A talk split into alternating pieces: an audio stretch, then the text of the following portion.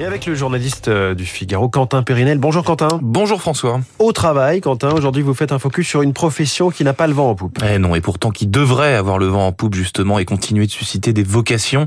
Il était le plus beau métier du monde, hein, disait-on souvent. L'est-il toujours? C'est moins sûr. Hein. La crise de recrutement des professeurs euh, qui est en train de vivre le monde de l'éducation ne désemplit pas. Elle s'aggrave même d'année en année. À chaque rentrée des classes en septembre, le suspense demeure. Toutes les classes disposeront-elles d'un professeur des écoles au primaire ou de professeurs dans l'ensemble des matières du programme au collège et au lycée.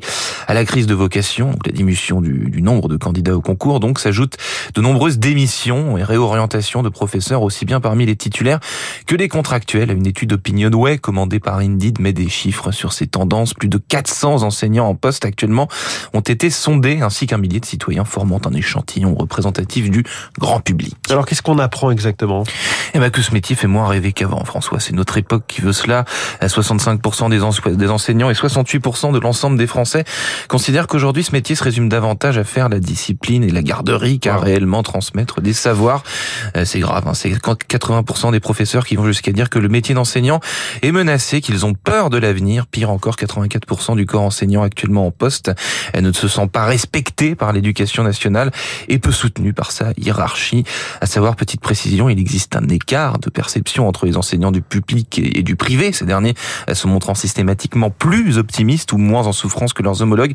Et malgré tout, une large majorité d'enseignants du privé euh, ont la même opinion et le même ressenti que leurs confrères du public. Ce sont des constats partagés. Et alors, que pense l'opinion publique?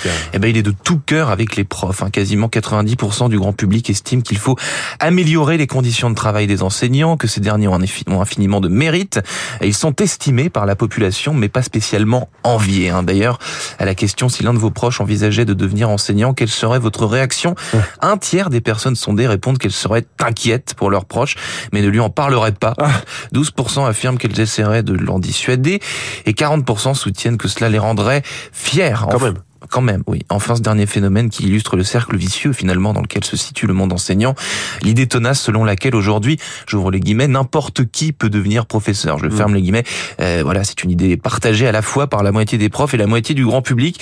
Il faut donc réenchanter la carrière des profs de toute urgence pour que tous les Français continuent à avoir en tête, François, un ou plusieurs professeurs qui ont marqué leur vie au travail. Quentin Périnel, effectivement, il y a du pain sur la planche. Merci beaucoup. C'était au travail. À retrouver un podcast. Très bonne journée.